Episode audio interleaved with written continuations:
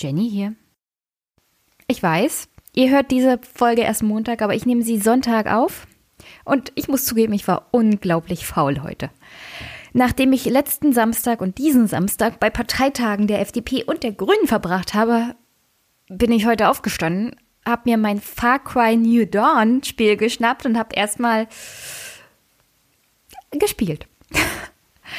ähm, das braucht man hin und wieder auch und zum Glück kann ich nächstes Wochenende mal nach Hause zur Familie fahren. Ein bisschen Pause und Abstand und ihr kriegt dann einfach die Folge die Folge mit den Parteitagen und den Kommentaren von dort, beziehungsweise den Gesprächen, die ich da geführt habe, veröffentliche ich dann nächsten Montag. Ich werde das unter der Woche fertig machen und dann ist es Montag da und ich habe ein entspanntes Wochenende bei der Familie. Und das, das habe ich mir verdient nach diesen beiden Parteitagen, glaubt mir. Aber erstmal zu den Kommentaren zu der letzten Folge, den zweiten Teil mit dem Sozipod. Roland hat geschrieben. Keine Ahnung, warum immer gesagt wird, die Medien wären, was Israel betrifft, immer auf der Seite der Palästinenser. Dieses Meme wird von vielen Leuten gepflegt, unter anderem auch in der Wochendämmerung mit Kada und Holgi. Jede auch noch so kleine Kritik an irgendeiner israelischen Regierung wird als Antisemitismus gedeutet. Und auch Paul kommt gleich mit den Raketenangriffen, den menschlichen Schutzschilden etc. Der Punkt ist ja, dass in Palästina die Lage einfach nur Fakt ab ist. Keine der Seiten ist irgendwie bereit zu Frieden. Und eine extreme israelische Regierung macht es nicht besser. Keine Ahnung, wie die Lösung da unten ist, aber zwei Seiten, die sich aufs Messer bekriegen, sicher nicht.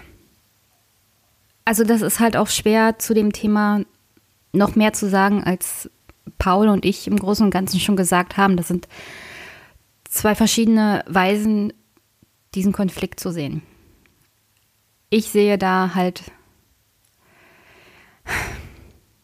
die israelische Regierung macht es jetzt auch nicht leichter für die Menschen in Palästina, sich in irgendeiner Art und Weise auf einen Kompromiss einzulassen. Auf der anderen Seite ist halt natürlich die Hamas, die das voll und ganz ausnutzt, was genauso widerwärtig ist, um vor allem die junge Generation, die wirklich keinerlei Perspektive hat, aufzuhetzen, und zu benutzen, um die politischen Ziele der Hamas zu erreichen. Und ich glaube, du hast da recht, im Großen und Ganzen sind beide Seiten, vor allem auf politischer Ebene, stellen sich da auf eine Art und Weise an, die nur zu Krieg und Gewalt führen kann. Und ich denke mal, gerade für solche Parteien wie die SPD oder auch die Demokraten in Amerika gibt es momentan, also mehr für die Demokraten, ein Umdenken vor allem bei der jüngeren Abgeordnetenschaft. Ich hänge hier mal die eine der letzten Folgen von The Daily rein. Da wurde über dieses Thema ausführlich gesprochen. Israel und die Demokraten. In Deutschland sieht man dieses Phänomen eher nicht. Und es ist auch schwierig, darüber kritisch zu berichten. Das äh, hört man ja immer wieder mal von Tilo im Aufwachen-Podcast, sobald eine Journalistin bei der Tagesschau oder den Tagesthemen auch nur irgendwie auch gegenüber der israelischen Regierung kritisch berichtet, gibt es gleich böse Briefe. Und zwar von der israelischen Regierung. Dass das halt antisemitisch sei. Und das macht es für jeden Journalisten auch in Deutschland schwer da eine einigermaßen, naja, ausgewogene Haltung anzunehmen oder eine ausgewogene Berichterstattung zu machen. Und deswegen, also ich gebe dir hundertprozentig recht, beide Seiten in Israel und in dem Konflikt bekleckern sich nicht gerade mit Ruhm. Die Regierung unter Netanyahu macht es noch schlimmer. Und das, das wirklich Schreckliche dabei ist, die Wahlen in Israel stehen an und es kann sein, dass nach dem Motto die Geister, die ich rief, Netanyahu noch nicht mal das Extremste ist, was die Regierung da, also das ist, da sind Leute die stehen zur Wahl in Israel, die sind noch extremer als Netanyahu. Und das kann man sich fast schon nicht mehr vorstellen. Aber ja, es kann noch schlimmer werden. Aber wie gesagt, hört euch mal die Folge an von The Daily zu dem Thema Israel und die Demokraten und was da in Amerika unter anderem bei den jüngeren Abgeordneten passiert, dass es da ein Umdenken gibt, auch mit der, mit der, in der Beziehung mit der israelischen Regierung und wie schwierig das auch für manche Abgeordnete ist. Und nein, ich befürworte nicht jede Stellungnahme auf Twitter von jungen Abgeordneten der Demokraten, aber eine ausgewogene Berichterstattung und eine ausgewogene Auseinandersetzung mit dem, was auch Politiker so twittern und von sich geben, ist gerade bei dem Palästinenser-Israel-Konflikt, denke ich mal, ganz angebracht. Marie, es gibt auch wirklich Leute, die zum Beispiel kein Studium oder Ausbildung zu Ende gebracht haben und dann zum Beispiel Hilfsarbeit im Altersheim machen, wodurch sie sehr wenig Einkommen haben, ihr Leben lang. Meistens sind es Frauen, die schwanger wurden und dann ihre Berufsausbildung aufgegeben haben. Früher waren das ja viele, die dann sehr viel Zeit für die Familie aufgewendet haben. Auf dem Land ist das öfters so, dass die Eltern doch noch ein Grundstück und oder Haus haben, wenn die Arbeiterin jetzt 65 ist, versterben die Eltern und sie bekommt das Grundstück und Haus. Das verkauft sie und hat eine Menge Geld im Vergleich zu vorher. Das ist natürlich keine 5 Millionen. Erbe aber kommt vielleicht doch häufiger vor, als man denkt. Ich finde, sie hat trotzdem die bessere Rente verdient. Ja, finde ich auch. Vor allem, weil sie ja niemals weiß, wann die Eltern versterben. Ich hoffe nicht allzu früh. Und ob sie das Haus bekommt oder nicht, weil in der Alterskohorte sind es doch in der Regel mehr als zwei Kinder. Also es ist eher wahrscheinlich, dass man dann Geschwister hat. Dann kann man das Haus ja nicht einfach so verkaufen.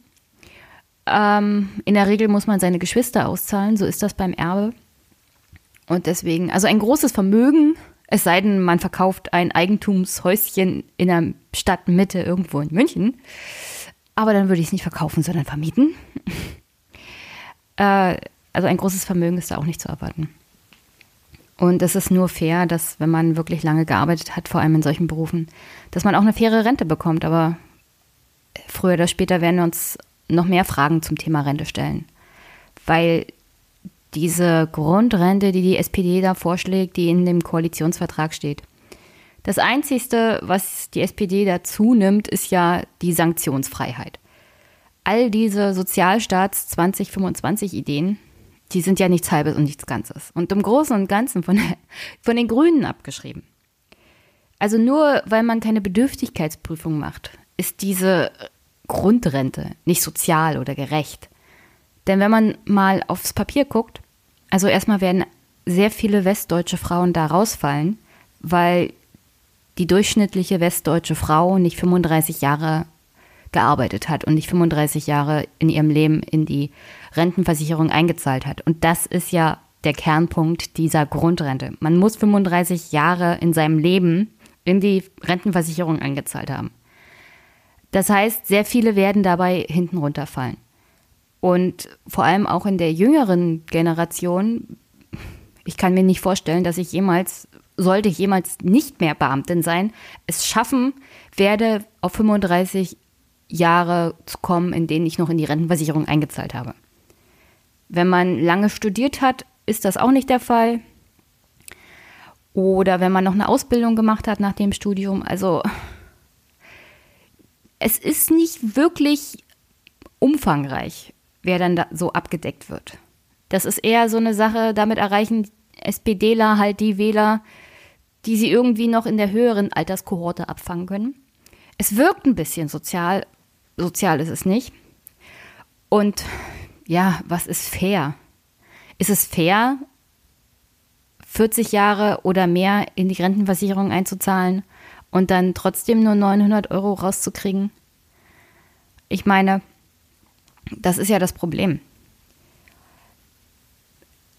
Das Kernproblem wird da einfach nicht angegangen.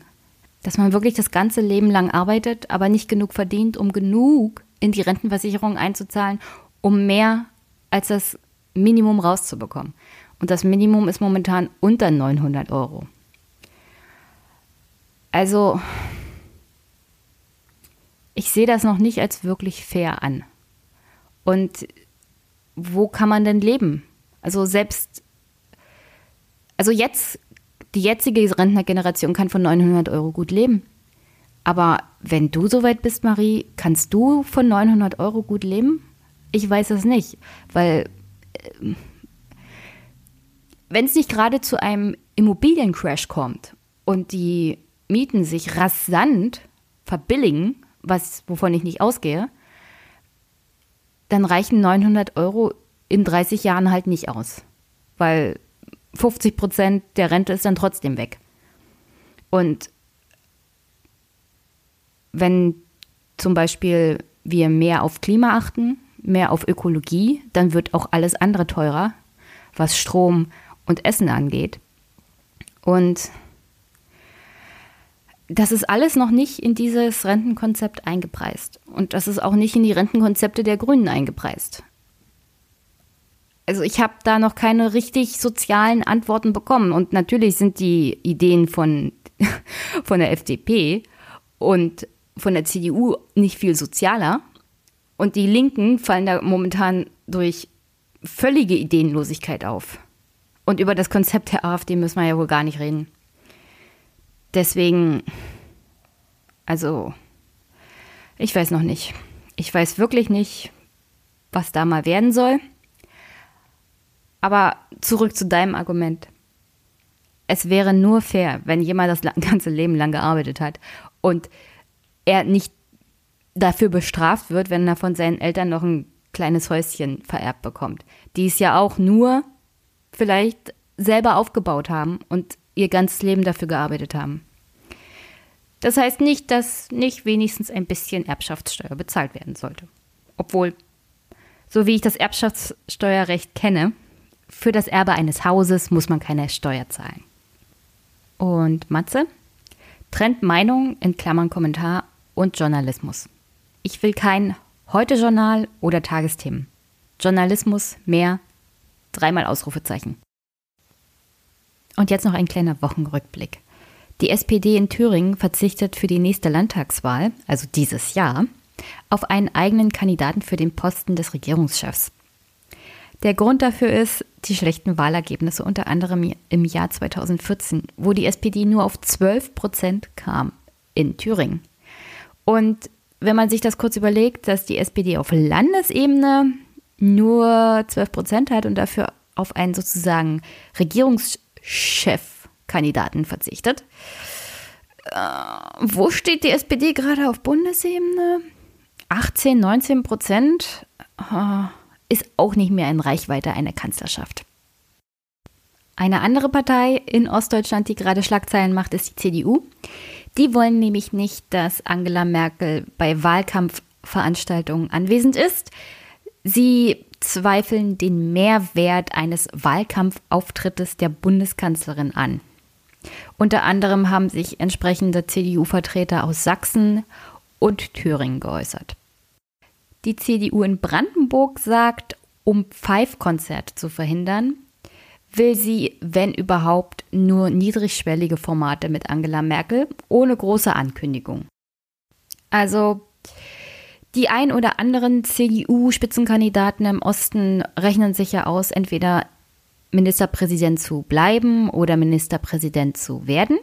Und sie vermeiden natürlich, dass Angela Merkel in irgendeiner Art und Weise mit ihnen zusammen auf einem Foto auftaucht oder bei einer Veranstaltung, weil jetzt ist das schädlich Frau Merkel scheint im Osten nicht allzu gut anzukommen.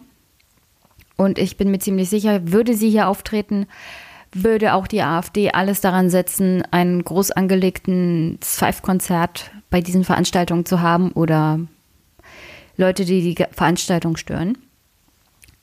Und das ist natürlich auch peinlich, muss man ja so sagen. Für die CDU-Abgeordneten bzw. Kandidaten ist das dann auch nicht schön. Ist so generell ziemlich peinlich. Aber das sind halt die gleichen Leute, die noch vor einigen Monaten gerne mit Angela Merkel irgendwo auf einer Veranstaltung oder auf einem Foto waren, wo es ihnen politisch noch was gebracht hat. Und das ist halt das Format CDU war. Was in Deutschland diese Woche besonders wichtig war, war natürlich Artikel 13 und der Uploadfilter. Und naja, das Verhalten der SPD dazu ist wie immer. Also Katharina Barley sagt, ich bin natürlich dagegen und habe starke Bedenken, aber zugestimmt wird. Und wenn man sich mal das Wahlverhalten so des einen oder anderen SPDlers anguckt zu dem Thema, also auch im Europaparlament haben sie nicht dagegen gestimmt. Unter anderem der zweite hinter Katharina Barley, Herr Bullmann, der, falls ihr es noch nicht wisst, aber ich glaube, ihr wisst es alle, ihr seid ja gut gebildete Hörer und im Aufwachen-Podcast war es ja auch schon öfters mal Thema.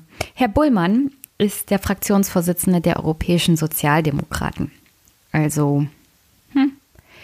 Kevin Kühnert möchte natürlich aber es sich nicht gefallen lassen, dass die SPD jetzt so dasteht, als würde sie das befürworten mit dem Uploadfilter. Und will jetzt auf der nächsten SPD-Bundeskonferenz einen Antrag einbringen, dass sich die SPD weiterhin für die Abschaffung oder Nicht-Einführung des Uploadfilters einsetzt. Vielleicht sollte er, wie manch anderer, der sich dafür einsetzt, dass der Uploadfilter nicht kommt, erstmal die eigenen Abgeordneten anrufen, bevor er einen Antrag bei einem Parteitag stellt. Was diese Woche noch wichtig war, natürlich Großbritannien.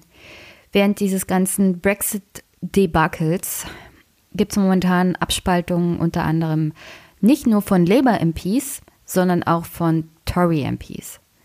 Und ich habe am Dienstag mit Steve Hudson zu den Abspaltungen der Labour-Abgeordneten gesprochen, ohne zu ahnen, dass am darauffolgenden Tag, am Mittwoch, drei Tories ebenfalls ihre Partei verlassen, und zwar in Richtung TIG, The Independent Group.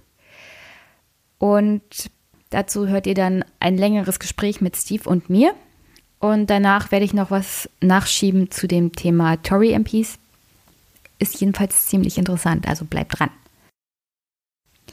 Was jetzt aber kommt, ist ein Gespräch, das ich mit Sarah aufgenommen habe. Sarah ist Studentin an der Universität Potsdam und in Brandenburg aufgrund des Lehrermangels ist momentan wirklich jede Partei darum bemüht, eine Lösung zu finden, wie man mehr Lehrer ausbildet und wie man mehr Lehrer in Brandenburg hält.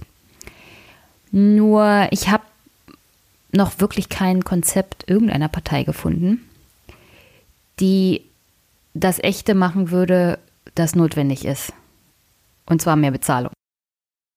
Oder ganz neue Konzepte, wie zum Beispiel weniger Wochenarbeitszeit. Ich meine, bei Lehrern ist das schwer, aber also wirklich grundlegende neue Ideen.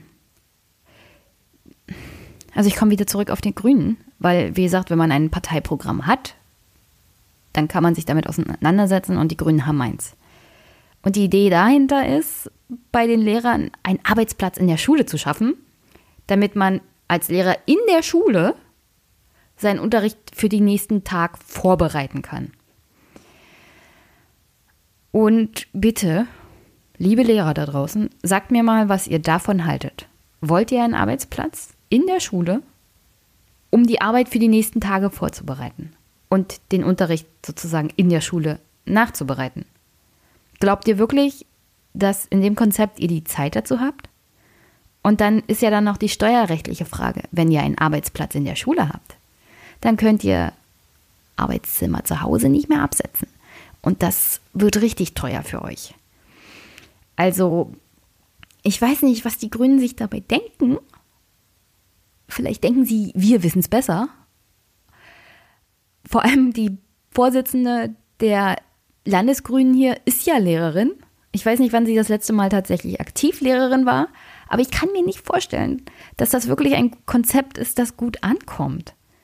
Aber wie gesagt, ich bin nicht Lehrerin, also gebt mir mal eine Rückmeldung, lieber Lehrer da draußen, vielleicht Thomas, was ihr davon haltet. Aber um nochmal auf die Bezahlung zurückzukommen. Die Grünen wollen das auf Bundesebene lösen, damit die Lehrer nicht mehr von anderen Bundesländern abgeworben werden. Aber im Grunde müsste man sich wahrscheinlich dann darauf einigen, dass alle Bundesländer so viel bezahlen wie Bayern und das wollen die Grünen, glaube ich, nicht. Denn sie wollen ja jetzt schon nicht mehr bezahlen. Also jedenfalls nicht laut Parteiprogramm. Ähnlich sieht das die FDP übrigens. Sowohl FDP als auch Grüne wollen mehr Lehrer ausbilden, unter anderem an der BTU. Das ist hier so eine technische Universität in Richtung Cottbus-Senftenberg. Dort sollen MINT-Fächer vor allem ausgebildet werden, also Lehrer in MINT-Fächern, Mathe, Physik, Chemie. So will man das Problem halt lösen, dass vor allem auch in MINT-Fächern Lehrer fehlen. Momentan ist das so, dass nur die Universität Potsdam tatsächlich Lehramtsfächer oder Lehramtsstudiengänge anbietet. Die Universität Potsdam an sich, die Stadt Potsdam an sich, gibt momentan die Kapazität für mehr Studenten nicht her. Deswegen ist es eigentlich keine schlechte Idee, ein paar Lehramtsstudiengänge vielleicht zu verteilen. Und die BTU würde sich anbieten als technische Universität. Nur man müsste halt einen ganz neuen Studiengang da aufbauen. Und man müsste die Professoren auch dafür bekommen. Ich kann mir nicht vorstellen, dass man einfach die Professoren aus Potsdam dann zur PTU versetzen kann. Das ist, wie gesagt, Senftenberg. Und Senftenberg ist nicht Potsdam. Potsdam ist in Berlin-Nähe. Man kann sich da in die S-Bahn setzen und schwupps ist man in Berlin. Und das hat man in Senftenberg nicht. Also nochmal, das ist in der Nähe von Cottbus. Wie es bei den anderen Parteien aussieht, kann ich noch nicht sagen, weil wirklich FDP und Grüne die einzigsten sind, die für den Landtagswahlkampf ihre Parteiprogramme schon haben. Die anderen noch nicht. Aber aus der Erfahrung der letzten Jahre, keiner will wirklich mehr Geld bezahlen. Keine Partei will mehr Geld bezahlen. Nicht für den öffentlichen Dienst und nicht für Lehre. Gleichzeitig wollen sie aber das Problem lösen. Und das wird nicht passieren. Kein Student, der, also entweder man ist halt so heimatverbunden, dass man hier bleibt, hat hier schon ein Haus, hat hier schon Familie oder kommt an eine Schule, die einem gefällt und hat, ist mit dem, mit dem, mit der Bezahlung zufrieden, die das Land Brandenburg anbietet, kommt ja auch vor. Aber es gehen halt fast 80 Prozent der Lehramtsstudenten nach absolviertem Studium aus Brandenburg weg. Generell durchschnittlich 80 Prozent der Studenten der Universität Potsdam verlassen dieses Land wieder. Das ist ein Brain Drain, mit dem sich die Parteien hier überhaupt nicht auseinandersetzen.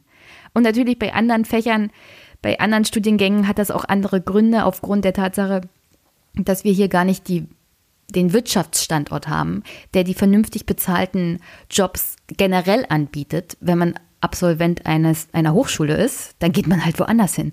Weil hier in Brandenburg verdienst du generell schlechter.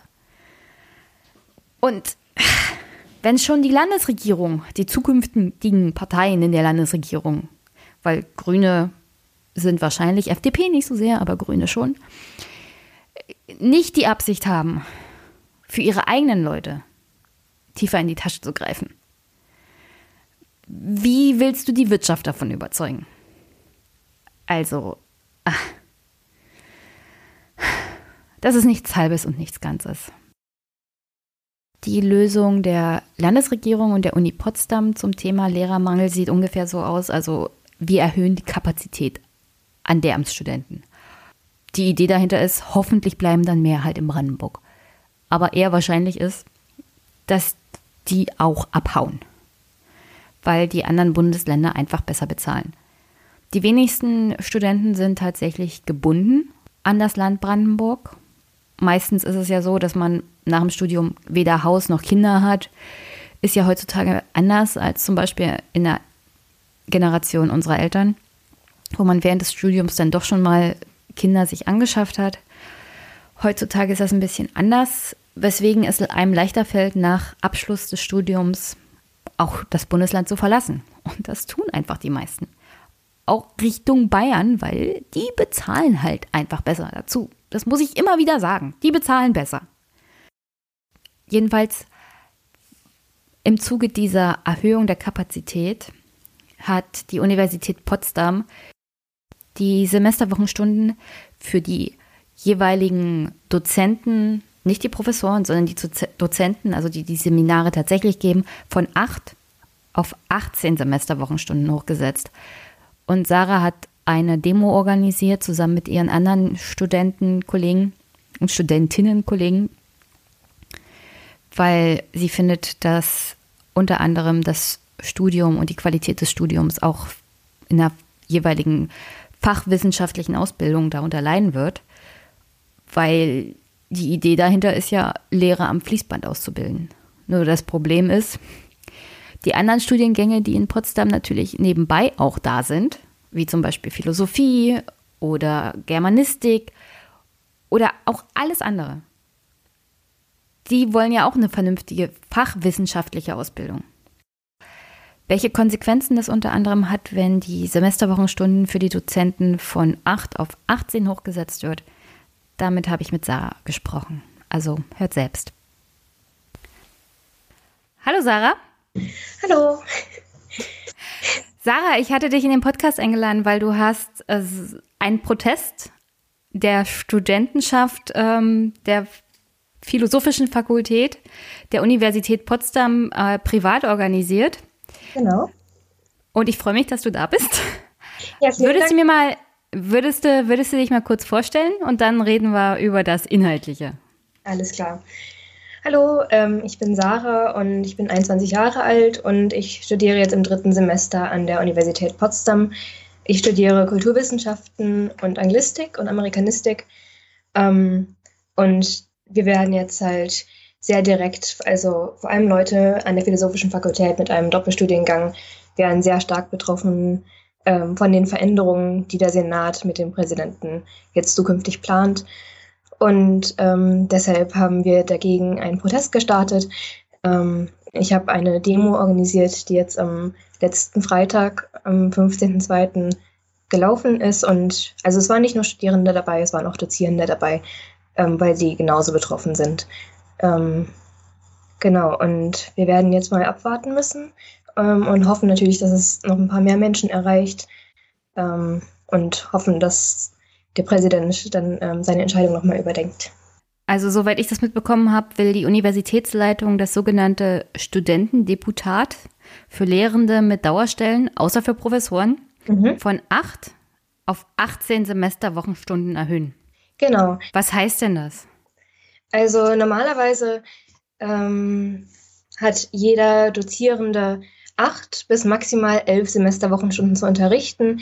Das heißt, ähm, acht Semesterwochenstunden sind ähm, umgedacht vier, Sem äh, vier Seminare, ähm, also vier Seminare pro Woche zu unterrichten.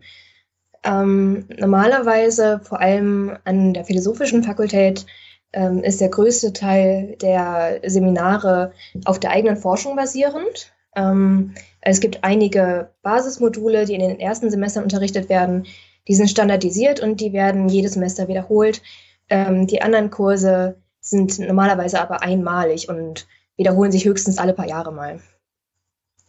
Ähm, und wenn jetzt zum Beispiel die Semesterwochenstunden auf 18 erhöht werden würden, das heißt neun Seminare, die jede Woche vorbereitet werden müssten, ähm, hätte der Dozierende eigentlich gar keine Zeit mehr, sich neben dem Unterricht, also ähm, ausführlich auf den Unterricht vorzubereiten, selbst zu forschen und hätte natürlich auch keine Zeit mehr, ähm, sich den Studierenden irgendwie zuzuwenden und ihnen bei Modularbeiten oder Bachelorarbeiten, Masterarbeiten zu helfen und so weiter.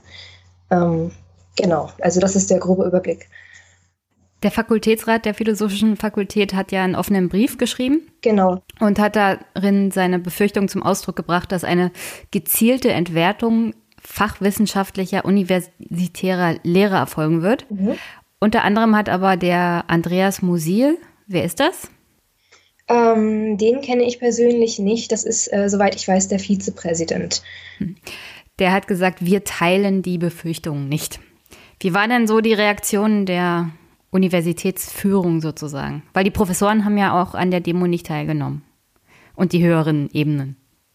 Genau. Ähm, also der, ähm, Also der, der offene Brief der Philosophischen Fakultät wurde inzwischen auch schon wieder runtergenommen ähm, von der Webseite der Philosophischen Fakultät, nicht von der Philosophischen Fakultät selbst allerdings. Ähm, da weil, kann man natürlich drüber spekulieren, wer den runtergenommen hat.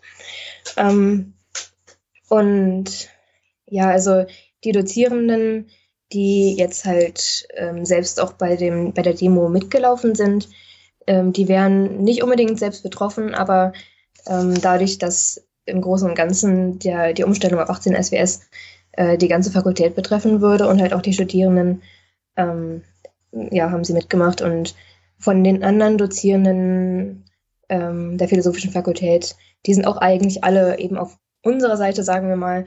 Und ähm, ja, also ich, eine, eine unserer Dozierende, ähm, eine unserer Dozierenden an dem Institut für Künste und Medien äh, wäre quasi auch selbst davon betroffen, ähm, von dem ähm, neuen Vertrag. Und wenn sie den neuen Vertrag unterschreiben würde, ähm, würde das natürlich als Präzedenzfall gelten und angenommen werden.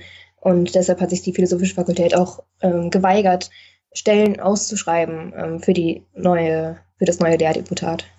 Aber der Hintergrund ist doch eigentlich, ähm, dass das Land, also die Landesregierung jetzt im Wahljahr, mhm. angekündigt hat, dass vor allem Lehramtsstudienplätze geschaffen werden sollen. Genau. Von derzeit 650 bis, sollen bis 2020 mhm. ungefähr 1000 Lehramtsstudienplätze an der Universität in Potsdam angeboten werden.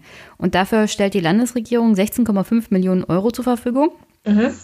Dafür sollen eingestellt werden 20 Professoren, mhm aber natürlich auch weitere Mitarbeiter und nicht universitäre Mitarbeiter, also Dozenten ebenfalls. Mhm. Du bist jetzt aber keine Lehramtsstudentin. Nein, das bin ich nicht. Ähm, also die Lehramtsstudierendenplätze, die jetzt neu geschaffen werden sollen, ähm, sehen so aus, dass quasi jedes Semester ähm, bis jetzt, glaube ich, 90 bis 100 äh, Studierende angenommen werden an der Universität. Und das soll jetzt in den nächsten Jahren auf 160 ähm, oder 180 sogar erhöht werden. Ähm, das heißt, ja, genau, es würden sich die Studierendenzahlen fast verdoppeln. Ähm, und das soll dadurch gedeckt werden, dass eben mehrere externe, ex, externe Lehrende angestellt werden sollen, ähm, die eben in der Lehre aktiv sind, aber nicht in der Forschung. Ähm, das wäre dann halt ein Problem für die forschungsbasierte Lehre, die halt hier an der Uni Potsdam ähm, bis jetzt so aktiv ist. Also das würde bedeuten, ähm, dass weniger Mitarbeiter ähm, mehr Seminare geben müssten, die alle ähm, nicht auf neuer eigener Forschung basieren ähm, und die wären dann quasi ähm, ja, dauerrotierende Seminare, ähm, die jedes Semester gleich sind, beziehungsweise man müsste halt für mehrere äh, Semester 50 Kurse pro Dozierenden ungefähr vorbereiten, damit sich die Kurse nicht ständig wiederholen während ähm, der Studienzeit äh, der Lehramtsstudierenden oder eben auch ähm, der anderen Studierenden an der, an der Philosophischen Fakultät. Ähm, also damit man das vielleicht mal ein bisschen deutlicher erklären kann, ähm, die äh, Basismodule in den ersten Semestern ähm, rotieren sowieso jedes Semester. Ähm, und die Aufbaumodule, zum Beispiel Postkolonialstudien, äh, Soziolinguistik und Gender Studies, beruhen halt auf der eigenen Forschung der Dozierenden. Ähm, die, also die sind halt auch oft auch forschend tätig. Genau, genau, sind forschungstätig und verbringen viel halt von ihrer Freizeit ähm, damit, neue Seminare vorzubereiten, dafür zu forschen und die zusammenzustellen. Ähm, und durch die acht Semesterwochenstunden, die halt im Moment normal sind, ähm, haben sie ungefähr dreieinhalb Stunden Vorbereitungszeit und Nachbereitungszeit für jedes äh, Seminar. Ähm, und das wäre dann halt durch die 18 Semesterwochenstunden nicht mehr, äh, nicht mehr ja, verwirklichbar. Also wie hängt das zusammen, die philosophische Fakultät und die Lehramtsausbildung, also die, das Lehramtsstudium und das, was du machst? Weil das klingt ein bisschen so, als ob ein Teil der wissenschaftlichen auch Studentenschaft ja darunter leiden würde, wenn das Land jetzt wie am Fließband Lehrer ausbilden will. Genau, also der äh, Zusammenhang dazwischen ist, ähm, dass das, ähm, das Institut für Anglistik und Amerikanistik oder zum Beispiel auch das Institut für Künste und Medien sind alle Teil der philosophischen Fakultät.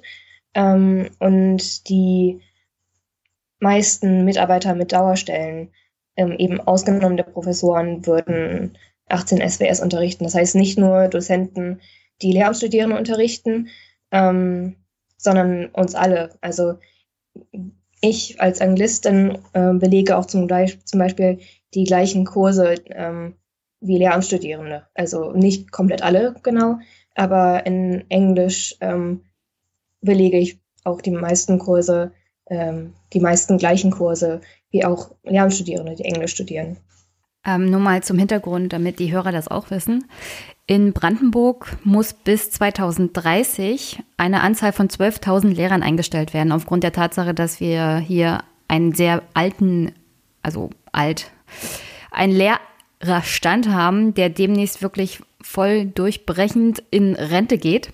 Mhm. Allein 2019 brauchen wir 1180 Lehrkräfte, 2022 sind es nochmal 1310. Das bricht dann aber alles ab 2023 wieder zusammen, da aufgrund der schwindenden Schülerzahlen nur noch 800 Lehrer pro Jahr gebraucht werden. Das Problem der Landesregierung ist ja vor allem, ich weiß nicht, inwiefern du auch mit Lehramtsstudierenden in Potsdam zu tun hast und mit denen redest, aber es ist ungefähr so, es gibt Untersuchungen, unter anderem eine DIW-Studie, dass 22,5 Prozent aller Studenten im Land das sind ungefähr 9257 im Jahr 2015 gewesen. Mhm. Von denen gehen nur 22,5 Prozent tatsächlich in den brandenburgischen Arbeitsmarkt rein. Der Rest geht irgendwo anders hin. Mhm. Würde man das auf die Lehramtsstudenten, die Absolventen runterbrechen, sind das 191 Je Lehrer jedes Jahr, die ihr Studien, Studium abgeschlossen haben und tatsächlich im Land bleiben. Von 850 Absolventen, die wir momentan im Lehramtsstudium haben. Mhm. Und ich glaube nicht, dass die Zahl 1000 Studenten dann das Problem löst, weil wie gesagt, wenn du über 1000 Lehrer pro Jahr brauchst und dann aber trotzdem, wenn man die 22,5 Prozent ansetzt, nur 225 Lehrer hast, die tatsächlich hier bleiben, ist ja das Problem nicht gelöst. Ja. Also meine Frage an dich, hast du schon mit Lehramtsstudenten gesprochen? Ähm, ich habe ehrlich gesagt noch nicht mit Lehramtsstudierenden gesprochen, ähm, aber ich kann mir gut vorstellen, dass die Lehramtsstudierenden teilweise aus Brandenburg und Berlin weggehen, ähm, weil hier nicht mehr so viele ähm, Lehram also Lehrämtler, äh, zukünftige Lehrer auch verbeamtet werden. Ähm, und ich glaube, in anderen Bundesländern ist das ähm, ja einfacher umsetzbar, ähm, das, ja, verbeamtet zu werden. Und ich glaube deshalb vielleicht nicht.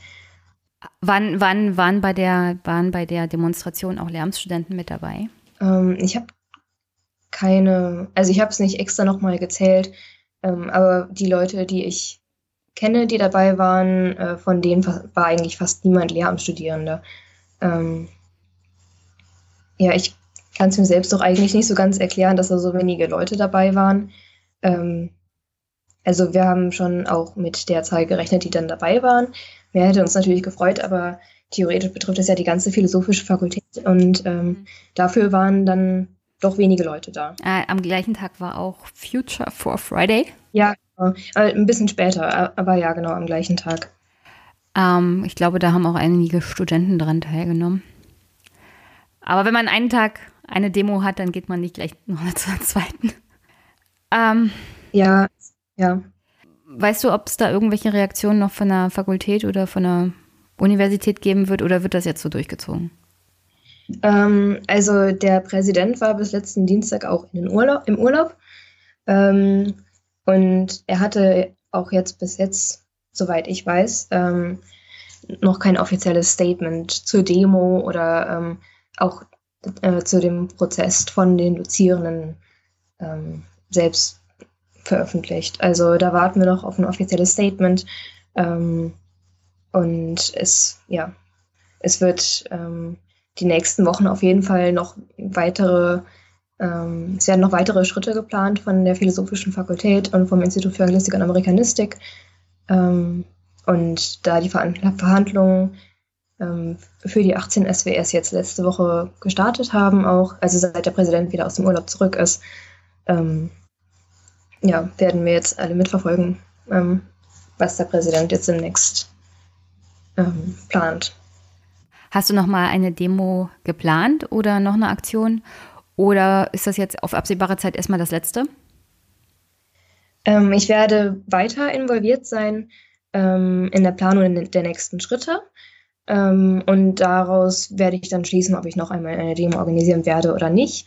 Ähm, ich habe jetzt demnächst keine geplant, ähm, aber das kann sich natürlich noch ändern. Also ich muss diese Woche auch noch eine, eine Klausur schreiben. diese Woche hätte ich keine Zeit. Wie ist denn das Studium so in Potsdam? Meine Zeit ist ein bisschen länger her. Ähm, das Problem ist ja auch, wenn man am Uni-Standort Potsdam jetzt die Studienplätze ausbaut. Ich meine, diese Expansion ist ja nicht klein. Die mhm. Studentenschaft ist aktuell bei 20.000 und mhm. die Zahl geht ja Richtung mehr. Und mhm. es kommen ja nicht nur Studenten, es kommen ja auch die Professoren, es kommen die neuen Angestellten. Alleine an Personal werden noch weitere 3460 Personen erwartet. Also wenn jetzt das kommt, was die Landesregierung sich vorstellt und was die Aufstockung der Lehre an der Universität Potsdam angeht. Mhm. Wie macht sich denn der Studienstandort Potsdam so, was zum Beispiel die Wohnqualität angeht oder die Mietpreise. Genau. Ähm, also was das Studium in Potsdam selbst angeht, äh, da ist es so, dass tatsächlich viele, ähm, also ich spreche aus, aus, meiner eigenen Erfahrung, viele meiner Kommilitoninnen ähm, wohnen zum Beispiel gar nicht in Potsdam, die kommen aus Berlin. Ähm, also entweder weil sie zufällig Verwandte in Berlin haben oder weil sie da tatsächlich ähm, ja genau eine ähm, ja in einer WG oder in einer eigenen Wohnung wohnen. Ähm, ein paar Studierende, also ich glaube nur ein Bruchteil der Studierenden wohnt in Wohnungen hier in Potsdam und dann nochmal ein kleinerer Teil in den Studentenwohnheimen. Ähm, also ich wohne zum Beispiel auch in einem Studentenwohnheim.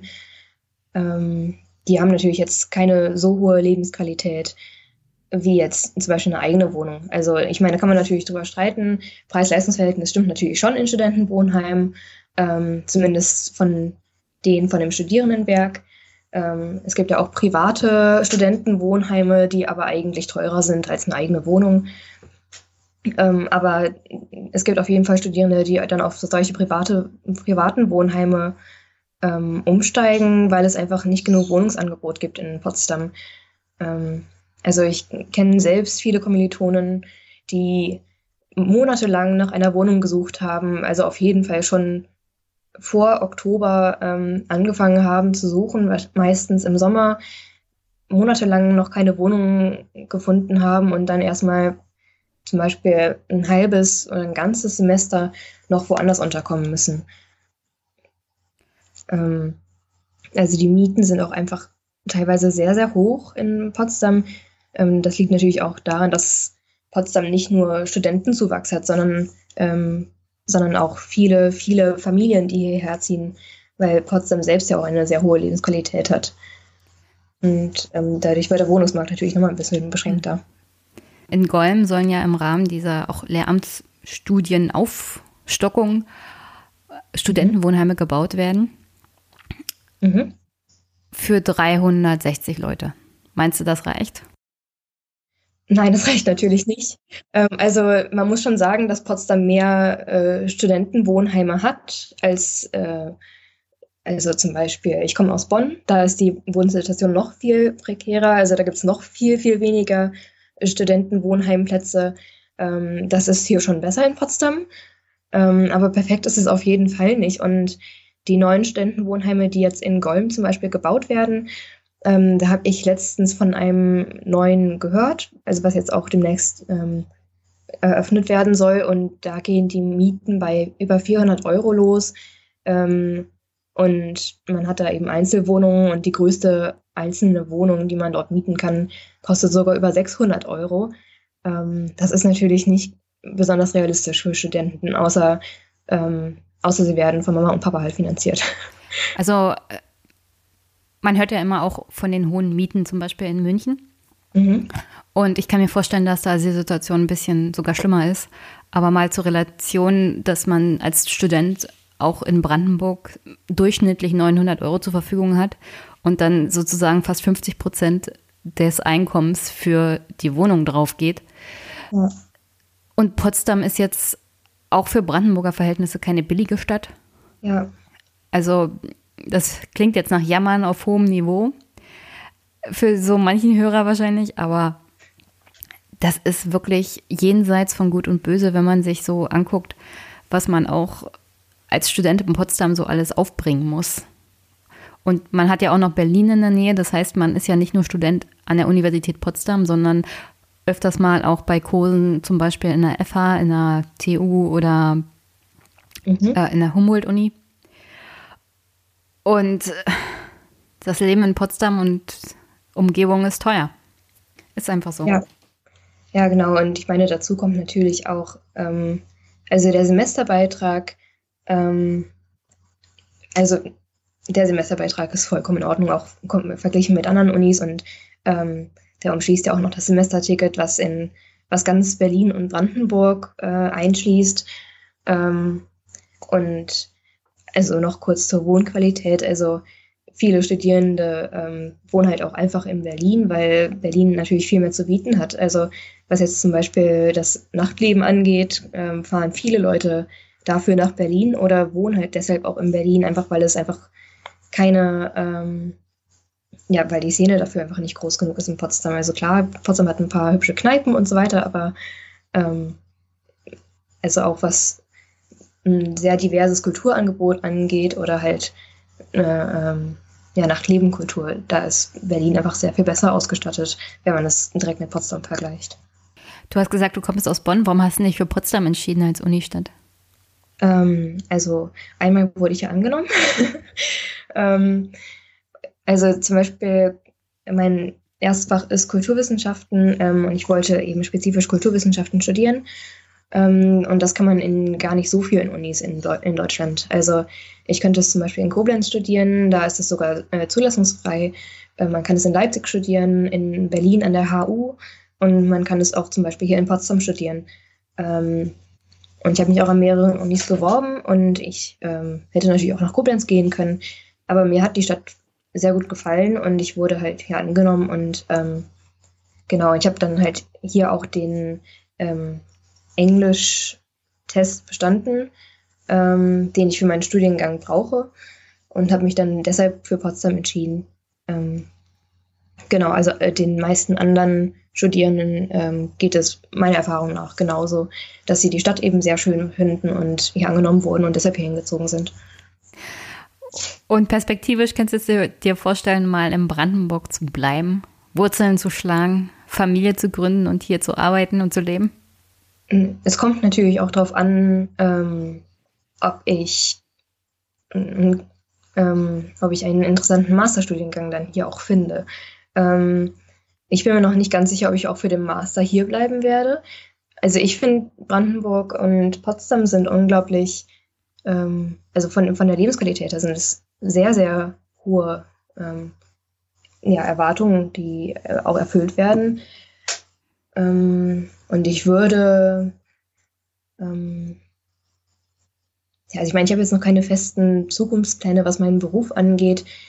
Aber ich würde natürlich dahin ziehen, wo es Angebot gibt. Also ich würde hm.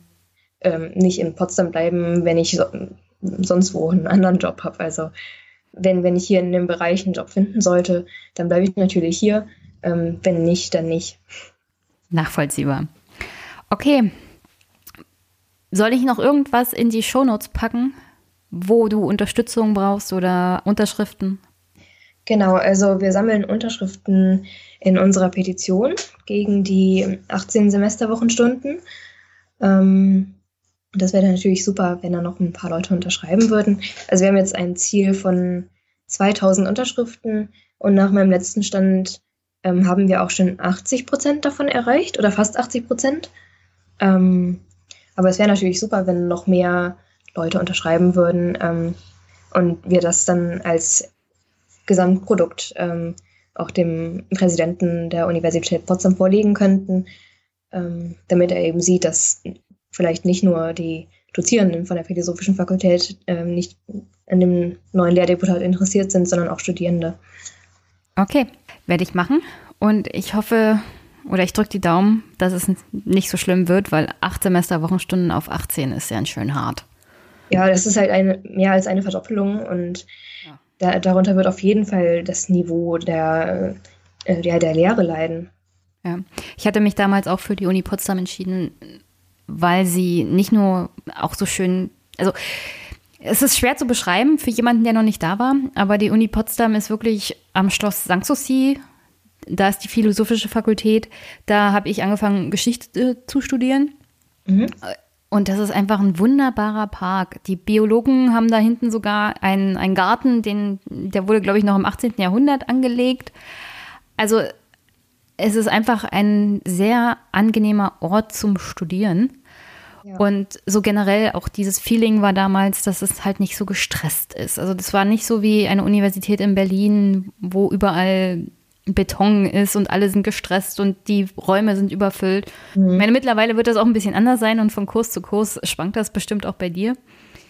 Aber der Vorteil der Uni Potsdam war halt immer, dass es nicht allzu überfüllt war. Genau, also man hört ja von den Vorlesungen auch in der HU oder TU in Berlin, wo teilweise 500 Studierende oder noch mehr in einem Hörsaal sind.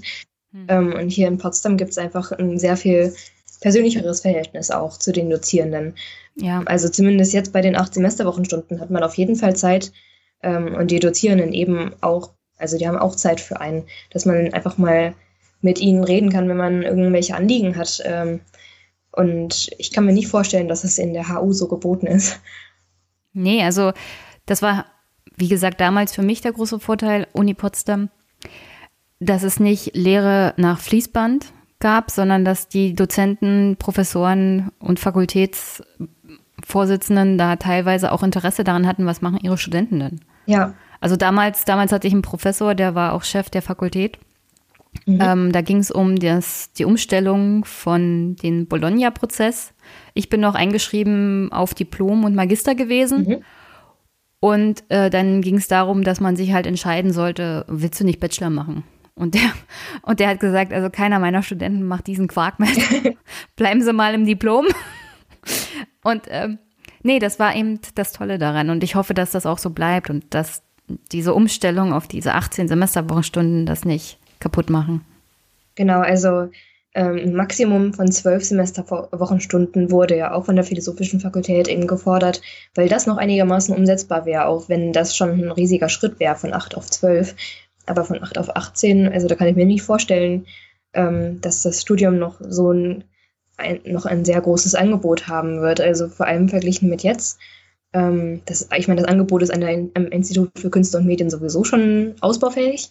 Ähm, aber wenn das jetzt, wenn das, das, gleiche Prinzip jetzt auch noch auf die Anglistik übertragen wird, mhm. ähm, kann, ich mir, kann ich mir nicht vorstellen, dass das noch mehr Studenten anlocken wird. Wollen wir mit was Positivem schließen? Ähm.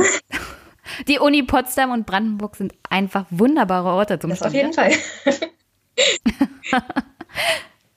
Sarah, ich danke dir recht herzlich, dass du spontan Zeit hattest. Und ich wünsche dir viel Glück und viel Glück vor allem bei der Klausur.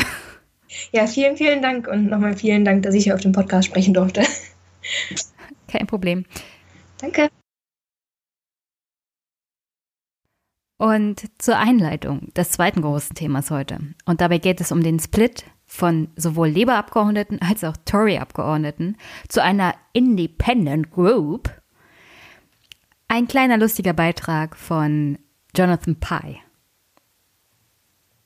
With more defections to the so-called independent group, a distinct possibility. The following contains some flash photography. I, love the fact the Tory defectors had to wait for the Labour ones to do it first. Do you know, almost as if, oh, I didn't know you could do that. Did, did you know you could do that? Bloody hell. Hold my sherry. I'm off. Do you know what I mean? And, and as for these Labour defectors, I, I don't know what the big fucking deal is. Really, most of the country, one, doesn't know who most of these Labour MPs are, and two, a fucking amazed Chuckaramuna didn't fuck off ages ago. Let's be honest, the thing these Labour MPs, sorry, ex Labour MPs, were most annoyed about this week, it wasn't anti Semitism, it wasn't Brexit, it was the news that Honda are closing their Swindon factory, which meant their act of treachery stroke bravery was knocked off the top spot of the six o'clock news. The last time they were that annoyed was when Jeremy Corbyn kicked the shit out of the Tories majority at the last election. They fucking hated that because they were seriously looking forward to putting the boot in and getting their party back. You, you can imagine Chucker a few weeks before the election howling with laughter when reading a manifesto that was actually about helping people out of poverty. Ridiculous Bolshevik nonsense. I bet he shat the bed on election night when great swathes of the same working class that voted overwhelmingly to leave the EU also voted for a socialist manifesto. Let's be honest, right? The Labour ones think their party has gone too far to the left. The, the Tory ones think their party has gone too far to the right. And that's what this is about. The centre ground, where most politicians feel the most comfortable. Centrism. Sounds, sounds great and moderate, but what it actually means these days is right wing fiscal policies with a handful of progressive social policies to cover the fact that the rich are getting richer whilst the poor starve. David Cameron ushered in a brutal policy of austerity whilst legalising same sex marriage. Yeah? It's sleight of hand. Uh, appoint a cabinet with the most women ever and then get that cabinet to sell off the National Health Service. Centrism is Thatcherism with diversity quotas.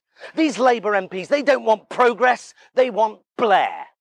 They want to go back to the good old days where the choice at an election was this shade of neoliberal grey or this shade of neoliberal grey. All the while, of course, the country is 50 shades of fucked. They want Tony Blair back. The good old days, singing and dancing to things can only get better whilst invading Iraq and introducing tuition fees.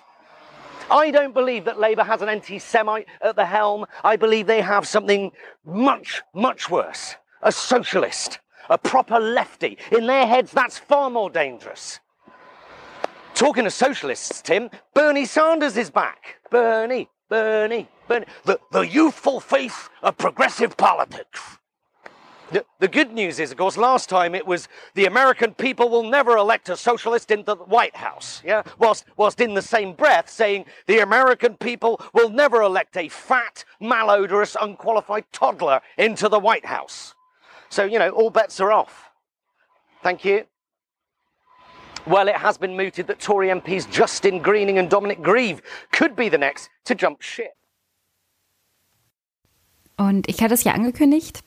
Mein zweites Gespräch war mit Steve Hudson zum Split der sieben Abgeordneten von Labour. Mittlerweile ist ein Achter dazugekommen. Der ist aber nicht zur Independent Group gegangen, sondern ist einfach aus der Labour Party als MP ausgetreten und sitzt sozusagen als Freier im Parlament noch. Aber zur Independent Group ist er nicht gegangen und wird es wahrscheinlich auch nicht. Denn Steve Austin, das ist der achte Labour-Abgeordnete, der abgespalten ist, ist im Vergleich zu den anderen absolut gegen ein weiteres Referendum, also so ein zweites People's Vote.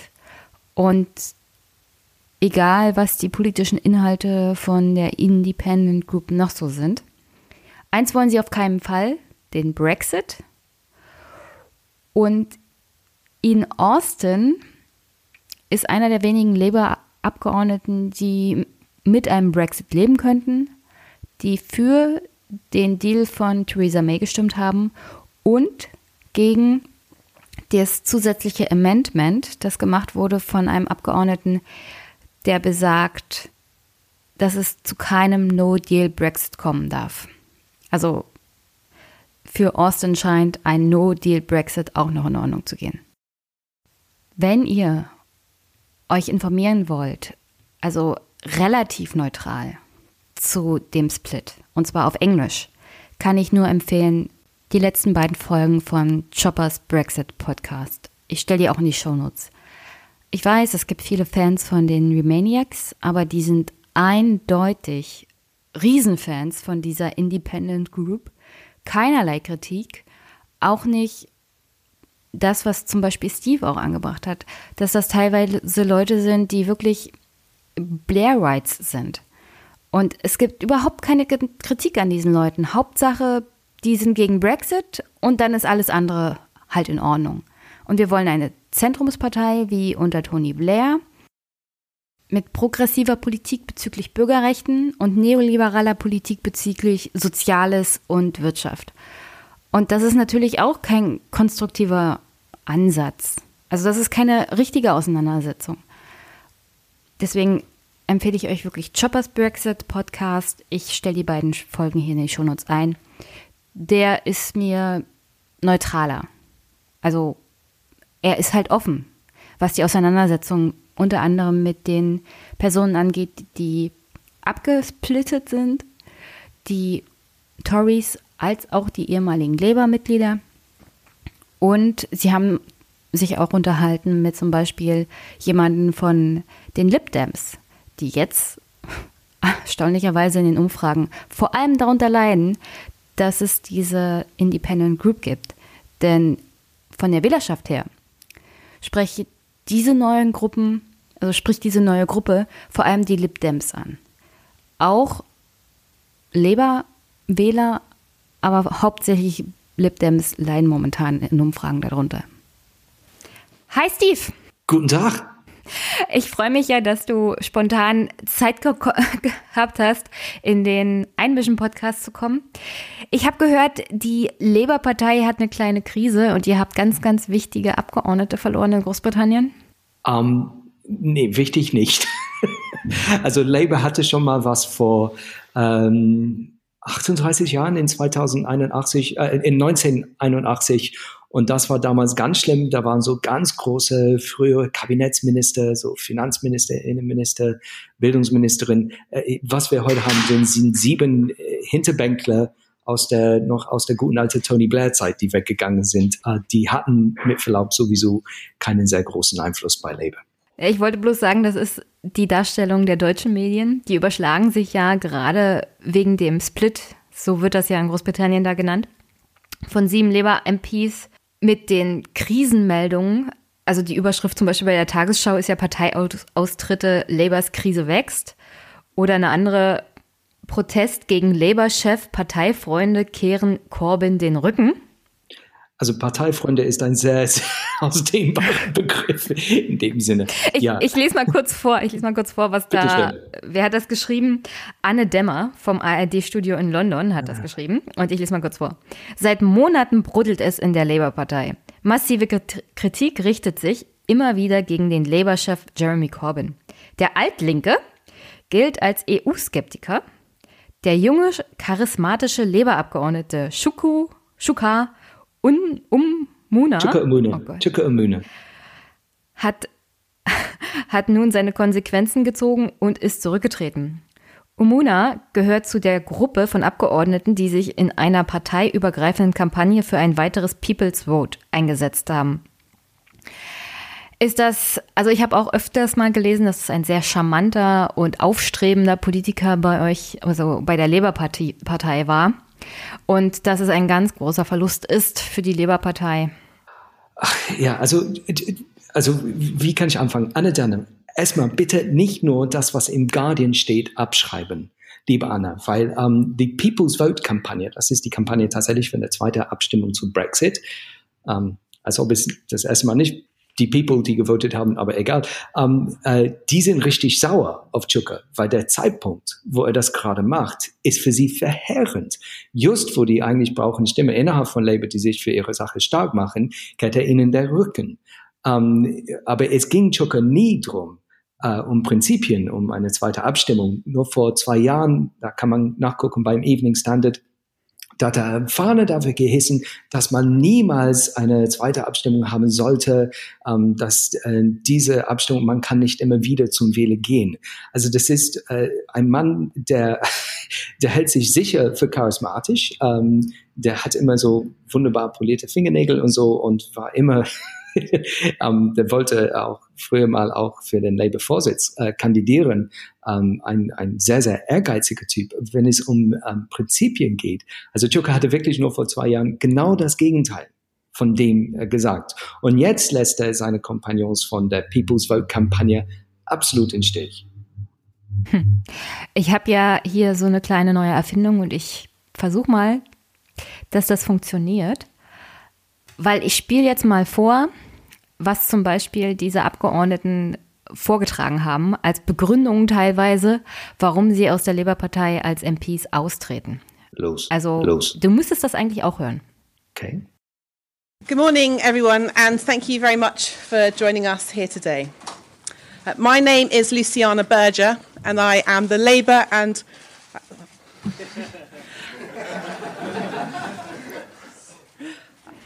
I, I, am the Member of Parliament for Liverpool Wavertree. Uh, this morning, we have all now resigned from the Labour Party. This has been a very difficult, painful, but necessary decision. We represent different parts of the country. We are of different backgrounds. We were born of different generations, but we all share the same values. From today, we will all sit in Parliament as a new independent group of MPs. For my part, I have become embarrassed and ashamed to remain in the Labour Party. I have not changed. The core values of equality for all, opportunity for all, anti racism against all, and social justice, the values which I hold really dear and which led me to join the Labour Party as a student almost 20 years ago, remain who I am. And yet these values have been consistently and constantly violated, undermined, and attacked, as the Labour Party today refuses to put my constituents and our country before party interest. I cannot remain in a party that I have today come to the sickening conclusion is institutionally anti Semitic. Hast du das mitgehört? Steve? Ja. Das war eine der Abtrünnigen, beziehungsweise eine der Abgeordneten, die rausgetreten ja. ist. Luciane Berger. Das, ja. Genau. Sie ist äh, Jewish Labour Movement Vorsitzende. Und sie meint, dass Labour institutionell antisemitisch ist. Ist denn da überhaupt was dran? Weil darauf stürzen sich natürlich auch in Deutschland sehr viele Zeitungen und Berichterstattungen. Ja, ich meine, es ist natürlich ein möglichst schrecklicher Vorwurf. Na, jeder, der das liest, äh, schluckt schon mal. Ich auch. Ähm, da soll sie vielleicht wieder bei Chuka Umuna äh, nachfragen, der vor zwei Jahren auch so, ähm, der saß auf dem Innenausschuss ähm, vom Parlament bei uns. Äh, die haben beraten über der, äh, Definition, da, gibt es eine internationale Definition des Antisemitismus. Ähm, äh, und diese ist mittlerweile sehr umstritten. Und da hat Chucker ähm, ganz klar gesagt, Labour wäre nicht institutionell antisemitisch. Es gibt Antisemitismus in der ganzen Gesellschaft. Ähm, das ist Fakt. Das wächst auch zum Teil. Ähm, ich kenne auch ähm, bei mir in Köln, meine jüdische Nachbarin sagt, sie geht nicht mehr mit David Stern raus, weil die Angst hat, ähm, dafür angepöbelt zu werden. Das ist Antisemitismus, das müssen wir bekämpfen. Nur die Idee, dass es bei Labour größer wäre, ähm, ist äh, kaum belegbar. Also das, da gibt's überhaupt keine Anhaltspunkte dafür. Also dagegen die Tories zum Beispiel, die sind aktive Unterstützer von Viktor Orban in Ungarn, der einen sehr klaren antisemitischen Kurs fährt. Was man natürlich hat, man hat immer ähm, bei Labour, auch bei Corbyn, sehr großes Verständnis ähm, für das Leiden des palästinensischen Volkes. Ähm, nur das sind zwei ganz, ganz unterschiedliche Dinge. Diejenigen, und das sind ehrlich gesagt ein ganz, ganz kleiner Anteil von Menschen, die bei Labour sich dafür interessieren, ähm, sind hauptsächlich ähm, antizionistische Juden. Das ist eine große, lange Tradition in Großbritannien. Das geht zurück auf die Zeit, also zwischen den Kriegen waren die, die Bundisten sogenannten, also Bund jüdische Arbeiter, ähm, die waren in Europa eigentlich eine der größten sozialistischen Bewegungen überhaupt und wurde vernichtet. Und damals waren die viel größer als die Zionisten, die eher so eine nationalistische Bewegung war, die wollten eigene Heimat sozusagen. Die Bundisten, die waren dafür, nee, wir bleiben in Europa, das ist auch hier unsere Heimat, unsere Kultur. Ähm, und das starb natürlich im Holocaust, ne? also nach dem Krieg für viele dann war das Zionismus die einzige Möglichkeit des Überlebens.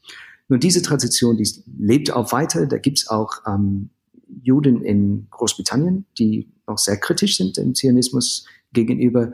Ähm, und die werden auch massiv angegriffen als keine richtigen Juden. Ne? Also es ist auch ein, eine Art Antisemitismus.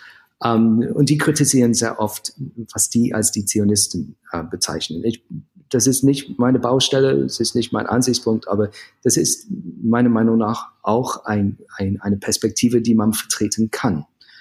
Manchmal gibt es auch Leute, die über eine Linie treten. Es dürfen niemals alle Juden äh, verantwortlich gemacht werden für die Handlung einer Regierung. Also ich als Brite bin auch nicht zum Beispiel verantwortlich für den Einmarsch in Irak oder für die Monarchie oder Sklavenhandel, was die, Britisch, die Briten auch betrieben haben und so weiter.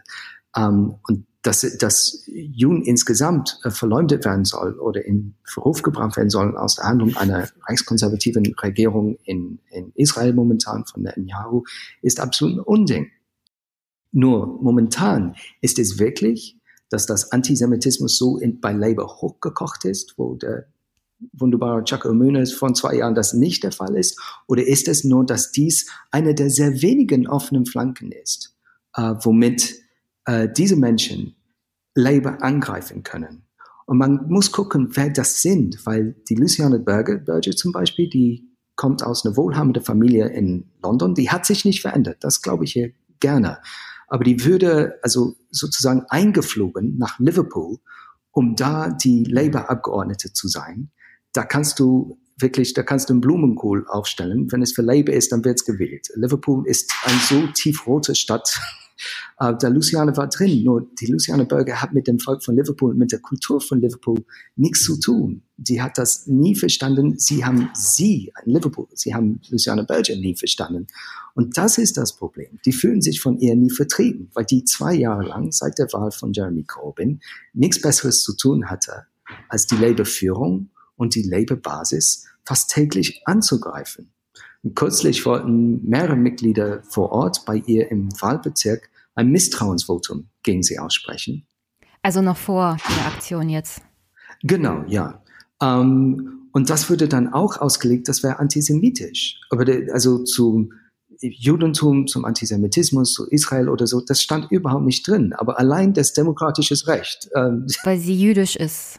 Es ist nicht, weil sie jüdisch, ich meine, Misstrauensvotum. Nee, also wo, wurde, wurde das so ausgelegt, dass das Misstrauensvotum gegen sie ist, weil sie Jüdin ist. Genau, also die nannten es wäre so antisemitisches Mobbing. Aber wenn man nicht mehr als Mitglied das demokratische Recht ausüben darf, ein Misstrauensvotum, also die geht jedes Mal vor die Kameras und man fragt, ja, also die geht immer wieder vor die Kameras im Fernsehstudio und man fragt sie, ja, kannst du eine Regierung von Jeremy Corbyn unterstützen? Und da gibt's immer nur so ein penetrantes Schweigen. Also irgendwann mal die Mitglieder, die für sie rausgehen auf die Straße, Kampagne machen, dass sie gewählt wird, die haben keinen Bock mehr. Und die wollen das Misstrauen aussprechen. Das hat die Parteizentrale ähm, im Grunde da sie ausgeredet. Ähm, aber das ist das Problem, dass jedes Mal, wenn die Basis, die sich völlig verändert hat bei Labour, die ist dreimal so groß, die ist wirklich aktiv, die wollen unbedingt eine echte politische Wandel und die fühlen sich von diesem Zieken der Tony Blairs, die damals wirklich von oben herab, top-down-mäßig überall so reingebracht werden gegen die lokale Demokratie als Abgeordnete, die wollen sie nicht mehr von denen vertreten werden. Und diese Menschen, die wären ähm, nicht mehr aufgestellt gewesen bei der nächsten Wahl. Wir haben jetzt eine demokratische Reform innerhalb von Labour. Das war leider bei der letzten Unterhauswahl nicht so ähm, jetzt können die Mitglieder mitbestimmen, wer sie vertreten sollen. Und damit sehen alle diese Menschen, die wirklich nur von der Politik gelebt haben, das Ende ihrer Karrieren kommen. Und, äh, und jetzt springen sie vom Bord in, ehrlich gesagt, im verzweifelten Versuch, ähm, noch eine Karriere zu retten. Ich glaube, das wird über die Wahlurnen nicht gehen, aber vielleicht über Medien oder Lobbyismus, weil da sind sie schon sehr fleißig tätig, ähm, sowieso. Äh, und, und das ist das Tragische, ist, das Ganze wird nur ähm, vielleicht es zulassen, dass die Tories die nächste Wahl gewinnen. Jetzt noch mal ganz kurz zu dem Antisemitismus. Meinst du, Corbyn macht genug, um den internen, also um die Personen auszuschließen, auch aus Labour, die sich antisemitisch verhalten? Also es wird gerne so dargestellt, als ob Jeremy Corbyn vielleicht hat eine App auf dem Smartphone und er muss nur einmal drücken und ist Antisemitismus dann vorbei. Es gibt tatsächlich sehr viele Rechte, also von den Labour-Rechten und sonstige unterwegs auf Twitter, die haben fast hauptberuflich, die widmen sich so nur nach dem Hauch von Antisemitismus zu suchen oder auch Leute irgendwie zu provozieren, dass die ähm, irgendwas Antisemitisches oder Anti-Israelisches sagen und sie melden massenhafte Beschwerde an Labour, also Dinge, die wirklich überhaupt keine Grundlage haben als Antisemitismus-Beschwerde. Gleichzeitig gibt es auch echtes Antisemitismus, was leider auch vorher, auch längst vor Corbyn ähm, in den Labour-Vorsitz gekommen war nicht ähm, konsequent behandelt wurde. Ich habe selbst einmal gesehen, da war ein Fall von Holocaustleuchner. Das hatte nichts mit links oder rechts in der Partei zu tun. Und die Parteizentrale, die noch damals in den Händen von den Blairite-Bürokraten waren, die haben nichts unternommen. Jahrelang. Das war beschämend. Und wir haben sie darum gepflegt, endlich mal zu handeln. Ähm, also, wir haben jetzt neue äh, Prozedere da ein, eingeführt, gibt es ganze Komitees und ähm, Anwälte, die sich damit befassen. Nur da kann man allein, dass jemand jemandem was vorwirft, da kannst du nicht direkt so aus der Partei ausschließen. Also da muss, da muss viel mehr passieren, aber wir hatten eigentlich, also wir hatten kürzlich ein parteiinternes Enquete und da sind eigentlich klare Regeln und die müssen umgesetzt werden. Das alles transparent, so schnell wie möglich. Die Leute müssen wissen, welche Vorwürfe gegen sie gebracht werden und so weiter.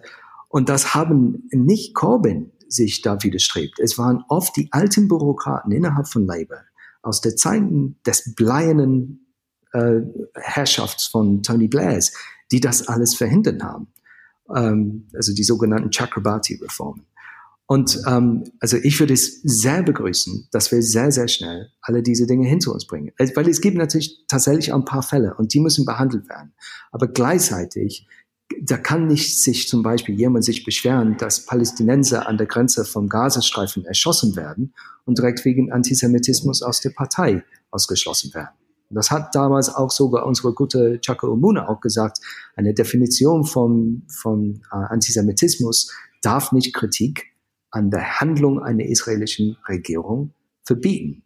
Äh, nur auf einmal, da hatte sie kurz danach, als es dann darum ging, sich zu profilieren, ganz was anderes gesagt, say, nein, nur diese Definition, die eigentlich umstritten ist, die muss gelten, diese ganze so Kritik an Israel, das ist auch Antisemitismus. Und, und da liegt das Problem. Und da merkt man, dass diese ist so ein Fähnchen im Winde. Es geht ihm überhaupt nicht um Prinzipien.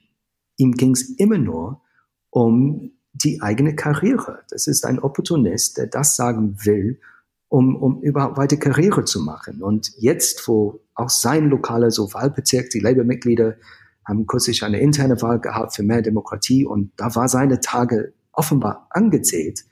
Ähm, da äh, auf einmal entdeckt er, dass er eine neue Partei gründen will. Und die Angriffspunkte sind immer wieder Brexit und Antisemitismus. Das ist das Einzige, was sie finden können. Aber das wird so hochgeschaukelt, Übrigens auch von den Leuten, die damals versucht haben, so die Medien zu manipulieren äh, beim Irakkrieg. Ne? Äh, das sind Leute, die wirklich die, die, die Medienmanipulation, das ist deren tägliches Brot. Das war ja nicht nur das, also das war nicht der einzigste Vorwurf, es ist aber der, der am meisten auch bespielt wird. Ich habe hier noch mehrere Clips, aber aufgrund der Tatsache, dass wir we wirklich wenig Zeit haben, weil du nachher zu einer wichtigen Diskussion musst, kürze ich das mal zusammen und nehme nur noch ein paar einzelne. Jetzt einer unter anderem, der stellt sich gleich vor. Ich spiele es mal ab. Well, good morning, everybody, um, and thank you, Luciana. Uh, my name is Chris Leslie. I'm the Member of Parliament for Nottingham East. Uh, this has not been an easy decision for any of us. We've all been Labour members of Parliament for very many years, in my case, more than three decades. But the Labour Party we joined, that we campaigned for and believed in, is no longer today's Labour Party. We did everything we could to save it, but it has now been hijacked by the machine politics of the hard left. So, was würdest du denn dazu sagen? Also das, ich meine, äh, die Partei ist gekapert worden von der Maschinepolitik von ähm, hart links, ne, so altlinks sagt. Ja, er meint trotz Kisten und sowas. Ah, also ich weiß ich hab, also ich habe ich hab hier, also ich schließe hier gleich noch was an.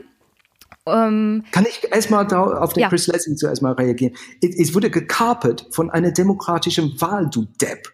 Also wenn eine Wahl eine Kaperung ist, äh, die Machine Politics, also was früher, was Blair für parteiinterne Demokratie alles abgeschafft hat, war eine Schande.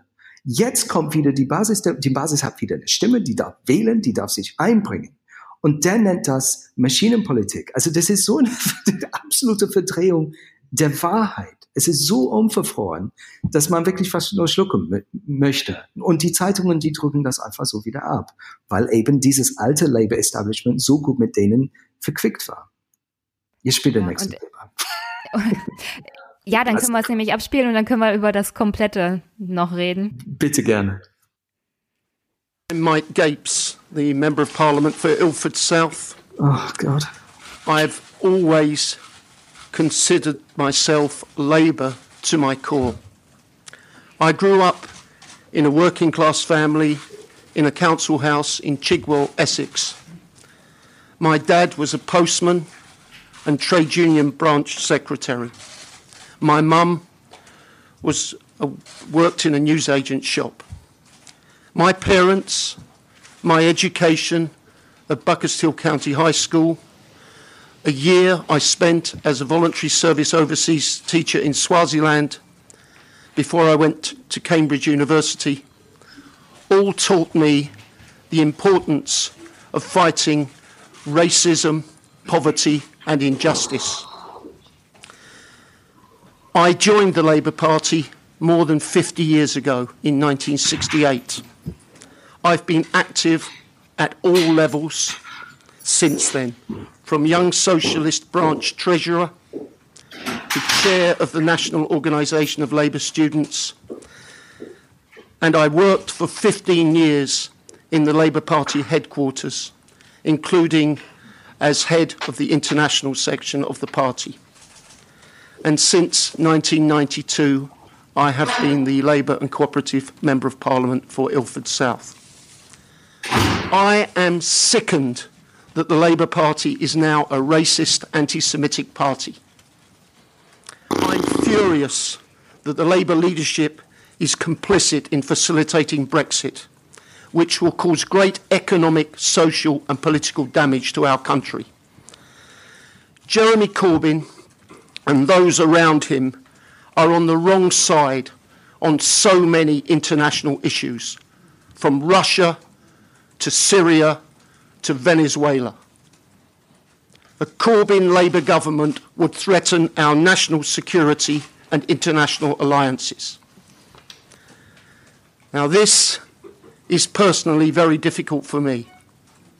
I've got lots of very good friends locally, nationally, and internationally through the Labour Party. But I must be true to myself and my values. It's been a great privilege and honour to serve my fantastic constituents in Ilford South for 27 years, and I intend to continue to represent them as a member of the new independent group. So, So, also, so, die, ist- Vor so, also, die Vorwürfe sind, wie gesagt, nicht nur Rassismus und Antisemitismus, sondern auch alles, was mit dem Brexit zu tun hat. Also, ich- Außenpolitik. Ich versuche mal langsam durchzugehen. Ja. Also Mike Games, das ist ein absoluter Clown. Also dieser lange, äh, völlig nichtige Lebenslauf, den er zuerst bringt, also, es zeigt auch, wie wichtig er sich selbst nimmt. Ähm, äh, dann geht es um, also der sagt, Labour wäre rassistisch. Also direkt danach ist Angela Smith, also eine dieser sieben Abtrünnigen, ist auf ähm, ins Fernsehstudio gekommen Politico. und hat gesagt, nee, die, diese, ähm, die, hä? Sie ist bei Politico gewesen. Und da gab es einen Ausspruch Genau. von ihr. Und die hat dieses Interview da gegeben und die sagte, die wollen antirassistisch sein, damit alle, die schwarz sind oder, oder, oder einen komischen Teint haben. Also, echt? Du willst antirassistisch? Ich meine, das ist so, Es ist einfach so peinlich. Die sind einfach so inkompetent. Die haben eine Linie, die können sich nicht mal das zurecht lügen. Also erstmal Rassismus. Ähm, Brexit. Also wir hatten eine Abstimmung. Es gibt viele, auch gute Leute, die eine zweite Abstimmung wollen. Die nehmen aber auch zur Kenntnis, das ist nicht einfach. Wenn einmal eine demokratische Abstimmung, wenn du zum Volk gehst und sagst, was wollt ihr? Und die sagen, hm, wir wollen das. Wenn du dann nochmal gehst und sagst, ja, nee, also wollt ihr das aber wirklich? Das sieht schlecht aus. Aber trotzdem sind manche, die sagen, okay, das nehmen wir trotzdem ähm, in Kauf. Auch wenn es zum Beispiel viele Leute aus der, sag ich mal, aus der klassischen Arbeiterklasse richtig in die Armen der Rechten wie Boris Johnson und Nigel Farage treiben können. Aber wir, wir auch hin. Aber das ist eine ehrwürdige Position. Aber diese Position ist jetzt nicht stärker, die Schwäche geworden wegen Brexit. Aber dann drittens, da, und wo es wirklich ankommt jetzt, ist, wo es plötzlich sagt, Corbyn hat die falsche Position wegen Russland und Venezuela und Syrien. Warum? Mike Gates nimmt Geld von Saudi-Arabien. Mike Gates befürwortet die Waffenlieferung an Saudi-Arabien.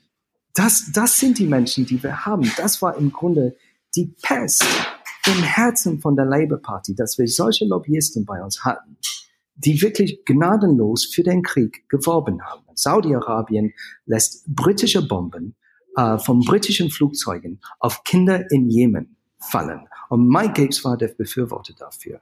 Und natürlich wäre so eine, das gehört sich nicht als Labour-Abgeordneter und er muss abgewählt werden. Und sein ganzer Stolz, dass er vor 50 Jahren irgendwie im Ortsverein Schatzmeister war. Sorry, aber der kann nicht mal. Ich ähm, hatte bloß die Pressekonferenz mir komplett mal angeguckt und mir bestimmte Passagen halt rausgenommen. Unter anderem hätte ich, wenn wir ein bisschen mehr Zeit gehabt hätten, auch Unma mal vorgespielt. Sie behaupten ja, Politik ist broken, also komplett gebrochen. Und man bräuchte eine neue Zentrumspartei. Also das ist es ja, ja im genau. Großen und Ganzen. Diese Independent Group ist ja eine Zentrumsorganisation. Also und, und wenn man, ja, und wenn man sich mal die, die Values anguckt, für die sie stehen, und das packe ich dann auch in die Show Notes, da stehen so Sachen drin wie The first duty of government must be to defend its people and do whatever it takes to safeguard Britain's national security. Und da weiß man doch schon ganz genau, wessen geistig Kind diese Menschen sind. Blair, Blair, Blair. Ja, nee, also es ist, wir haben noch nicht so viele so äh, feindliche Fregatten im Ärmelkanal gehabt. Ne? Also the Britain's National Security wird meistens verteidigt ähm, am Hindukusch oder im Nahosten, also sehr, sehr weit von Großbritannien und hat immer verheerende, fatalen Folgen äh, gehabt. Und das sind natürlich die Leute, dessen, die sind wirklich am Ende. Nur interessant ist, die versuchen sozusagen diese neue ähm, populistische Welle von, nee, wir sind gegen die alte Politik, die versuchen das auf sich da umzumünzen, mhm. wo sie im Grunde, was bieten sie an? Also eine Politik der, der Halbherzigkeit, wir sind offen für Lobbyisten, wir sind offen für weiterhin für die Kriege führen, wir machen das alles neu. Und äh, bitte kannst du spenden? Und es tatsächlich es stellt sich raus, ja, die Firma, die sie aufgestellt haben, haben sofort Leute so nachgeguckt, ähm, die ist registriert in Panama, wo man natürlich überhaupt keine Transparenz hat. Panama Papers? Sind, ja, ja klar, also das ist äh, ähm, die, also die, die sind auch mit Sicherheit auch große Geldgeber ähm, äh, dahinter. Ähm, also was wir als die neue Politik sehen, wo viele, viele Leute mit vielen kleinen Spenden ähm, neue Bewegungen unterstützen wollen, das ist hier genau das Gegenteil. Da sind ein paar faule Milliardäre, die weiterhin ihren Zugang zu liebsamen Politikern haben möchten. Und dafür stehen sie genau das bieten sie an. Also wir können auch diese Angela Smith, äh, die keine Rassistin ist, aber von Leuten mit komischen Teint äh, spricht, ähm, die ist wirklich bezahlte Lobbyistin der, der privatisierten Wasserindustrie in Großbritannien und macht sich die einzige Bekanntheit ist, dass sie, sie sich dafür stark macht, dass wir die Wasserindustrie nicht in öffentliche Hand wiedernehmen. Also das, die, das sind solche peinliche Typen. Oder Gavin Schüker, der sich, hat sich nur hervorgetan als evangelischer Christ, der massiv gegen die Ehe für alle ist. Hm äh, oder, oder Homosexualität äh, heilen will. Also das, das sind solche Leute, die überhaupt nicht zu Labour passen, die nicht zu den Werten von unseren Mitgliedern und von unserer Partei auch historisch passen.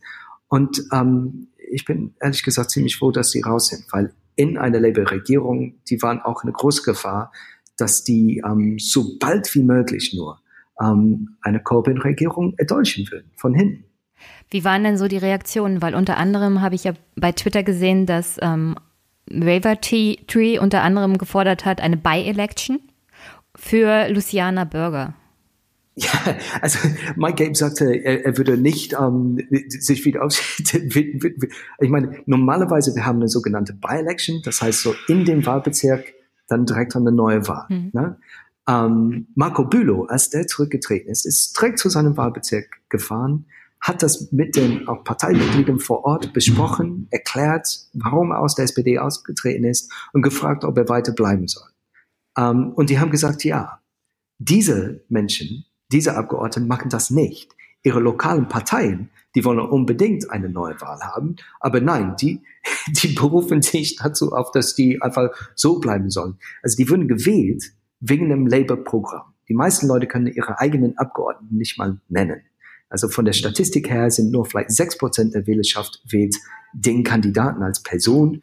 Die überwiegende Mehrheit wählen die Partei, weil die Partei und das Parteiprogramm gut finden. Und diese wählen natürlich, die einen Labour-Abgeordnete gewählt haben, die, die ihre, ihre Stimme wird jetzt einfach missachtet, weil die haben jetzt Abgeordnete, die gegen Labour äh, abstimmen wollen. Und das ist das, das Tragische. Also eigentlich müssten sie sich sofort ihre Wählerschaft stellen, aber das wollen sie auf Teufel komm raus nicht. Weil da sind sie abgewählt. Ja, sie haben wahrscheinlich die Hoffnung, dass es demnächst äh, neue Wahlen gibt und dass der Hype sie wieder ins Parlament trägt, aber das ist eher unwahrscheinlich. Alleine das Beispiel, das du ja vorhin am Anfang angerissen hast. Nee, das ist eigentlich fast ausgeschlossen. Ja. Also die, die Aufgrund die auch schon der, des, des Wahlsystems, das Großbritannien hat. Ja. Und alles, was macht, also da war eine Umfrage, dass vielleicht ein neues Partei, eine neue Partei, wenn die wirklich zustande käme, dass sie acht Prozent bekommen könnten.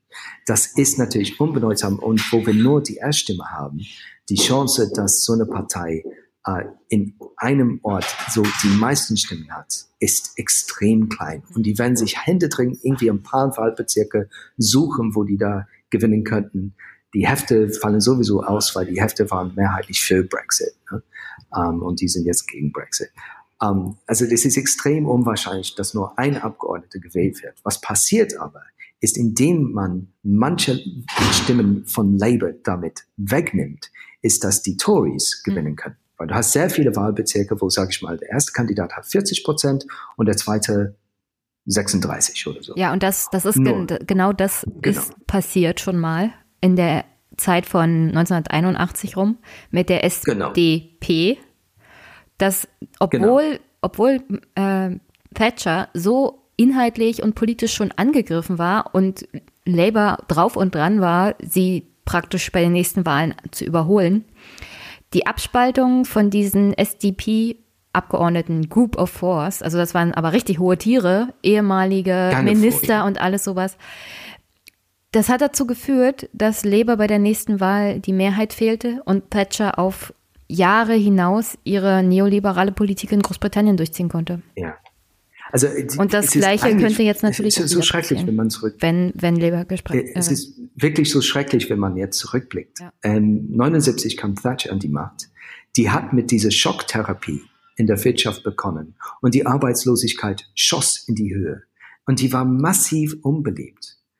Eigentlich stand es sehr gut dafür, dass eine äh, Labour Party und eine links, linke gewonnene Labour Party an die Macht kommt. Nur die wollen auch, die Basis wollen auch ihre Abgeordneten demokratisch mitbestimmen. Und damit werden viele von diesen großen Tieren, ähm, die waren bedroht. Und da sind äh, diese vier ganz große Minister ausgetreten, Ex-Minister, und die haben, ich glaube, das waren 28 Abgeordnete insgesamt, eine viel größere Gruppe, sehr viel Hype gewonnen. Und wir haben dann zwei Dinge. Also erstmal diese ganz große Gruppe ist rausgegangen, haben sehr viele Stimmen dann vom Labour genommen und dann kam auch der Falklands Krieg, ne, wo hm. wir gegen Argentinien äh, glorreich argentinische ähm, Fischerboote, äh, Wehrdienstpflichtige, ähm, äh, so 18-Jährige erschossen haben im Schlamm da im Südatlantik. Und diese zwei Dinge, ne, die damals so Falklands Krieg wurde massiv ausgeschlachtet, sozusagen im Fernsehen, das ist eine Art so Zweite Weltkriegsromantik. Aber diese zwei Dinge, Falklands und die SDP, die so viele Stimmen vom Labour weggenommen, die haben dazu geführt, dass ähm, die Tories an der Macht blieben bis ähm, 1997. Also die, die Abtrünnigen, also im Grunde, und das war im, der Punkt, äh, daher kam das Neoliberalismus in die Welt von der Thatcher-Regierung. Es war wirklich ein, ein Leuchtturm äh, für die Rechten durch die ganze Welt. Und das haben wir der SPD zu bedanken. SDP. Äh, äh, äh, äh, ja, Social Democratic Party, SDP, nicht SPD. Ja, es ist schwer zu unterscheiden, ich weiß. Diese, es ist überhaupt, naja, das überlasse ich dem hören. Aber wir können, also das, den Abtrünnigen, also die sollen das vielleicht mal im, im Kopf behalten, weil es geht nicht mehr. Also ich glaube, es ist ihnen fast lieber, ähm, den Wahlsieg Corbins zu verhindern. Ähm, aus wirklich diesen selbstsüchtigen Gründen, dass sie noch eine Karriere in der Politik haben möchten. Ja, weil das sind Leute, die ihr ganzes Leben dafür gelebt haben und jetzt, das ist weg. Und dafür wollen sie das, äh, die mögliche Wandel, wonach alle so sehnen, jetzt schon kaputt machen. Auch wenn es dann heißt, dass die Tories an die Macht bleiben. Okay, ähm, ich weiß, die Zeit ist um, du musst los. Äh, ich wünsche dir viel Erfolg heute bei dem Gespräch, bei der Diskussion. Es geht ja um Aufstehen. Und ich hoffe. Dankeschön. Und wenn jemand die Folge an Anna Dämmert bitte schicken könnten, aber ja. bitte nicht nur eine Pressemitteilung, Abschreibung. Das ist nicht Journalismus. Ich weiß, ihr habt nicht genug Leute in der Redaktion. Aber es gibt zwei Seiten zu jeder Geschichte und die zweite Seite einfach zu vergessen oder nicht mal nachzuhören, nur weil es im Guardian so stand, das reicht nicht. Das ist kein Journalismus. Ja, ich hoffe, sie hört das. Und ich hoffe, wir hören uns bald, weil ich hatte eigentlich noch ein paar Fragen zu Bernie Sanders, dem Sozialstaat. Bernie! Ja, dem Sozialstaat 2025. Aber vielleicht ah. kannst du mir ja das nächste Mal von dem Abend erzählen und dann können wir kurz noch über diese zwei, das eine schöne und das andere nicht so schöne Sachen reden. Aber herzlichen hey, Dank, dass du Zeit hattest. Ja. Nee, aber die Hoffnung, Bernie geht, läuft jetzt wieder, mhm. Run, Bernie, Run, er kandidiert.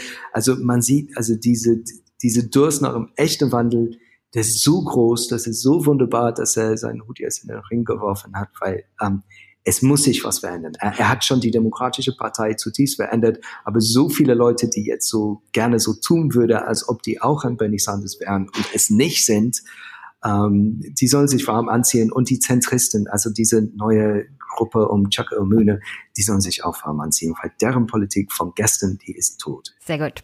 Dann hören wir uns bald. Tschüss, Steve. Dankeschön. Danke, Jenny. Vielleicht kann ich ja das mit jemand anders nochmal intensiver auseinandernehmen, was da in Großbritannien momentan passiert. Aber diese zehn Abgeordnete sind es ja jetzt mittlerweile, haben, ich glaube, im Großen und Ganzen die Hoffnung,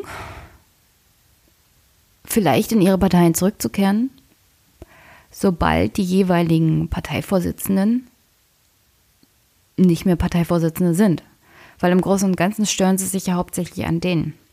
Das Problem der Labour-Partei und vieler Abgeordneten dort, vor allem die unter anderem während der Blair-Zeit aktiv waren, ist ja, dass die Partei zu sehr nach links gerückt ist. Das Problem der Tory-Partei ist, dass unter Theresa May, naja, sie hat ja die Partei nicht mehr wirklich unter Kontrolle. Ich glaube, sie hatte es nie wirklich. Sie hat sie im Großen und Ganzen nach der letzten Wahl verloren. Danach ist die Partei sozusagen sehr, sehr weit nach rechts abgedriftet.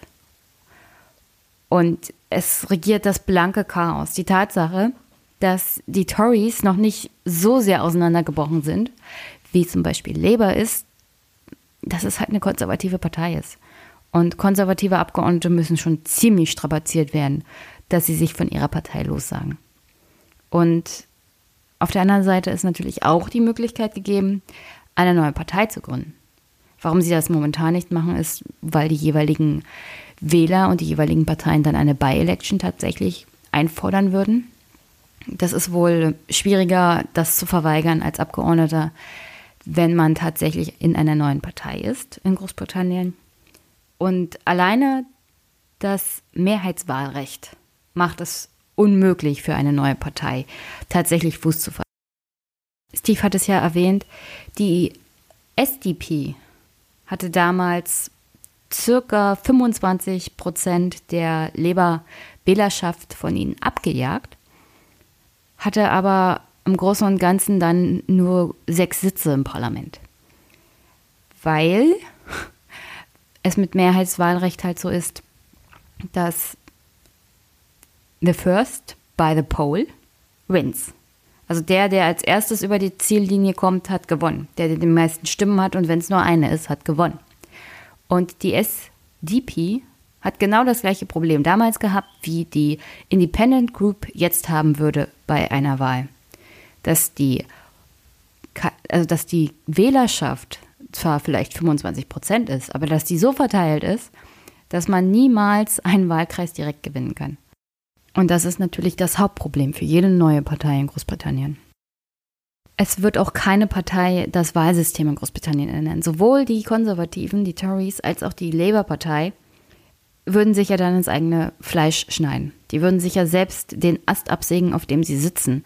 Und keine Partei wäre so dumm, das zu tun.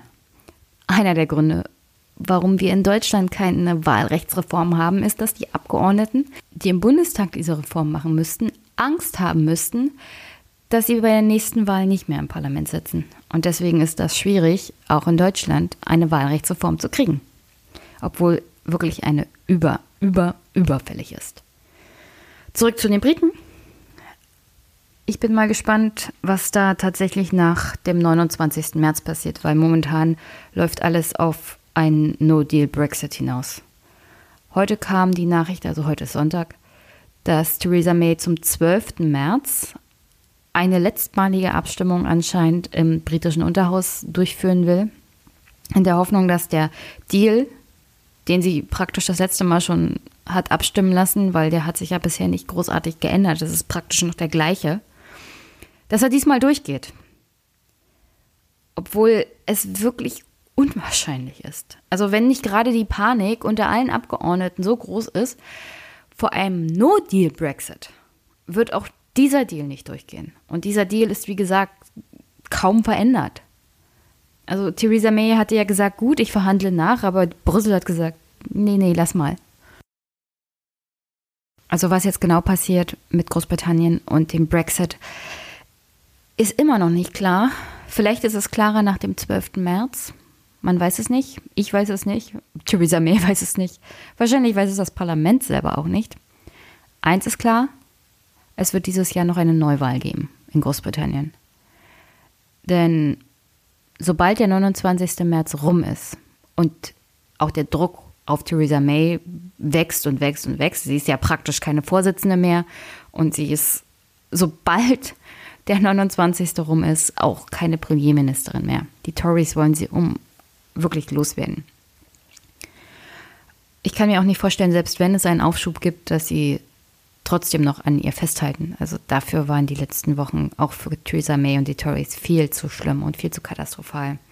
Da wird sich auch personell was ändern. Und vielleicht wird auch noch der ein oder andere zu der Independent Group wechseln. Wir werden sehen.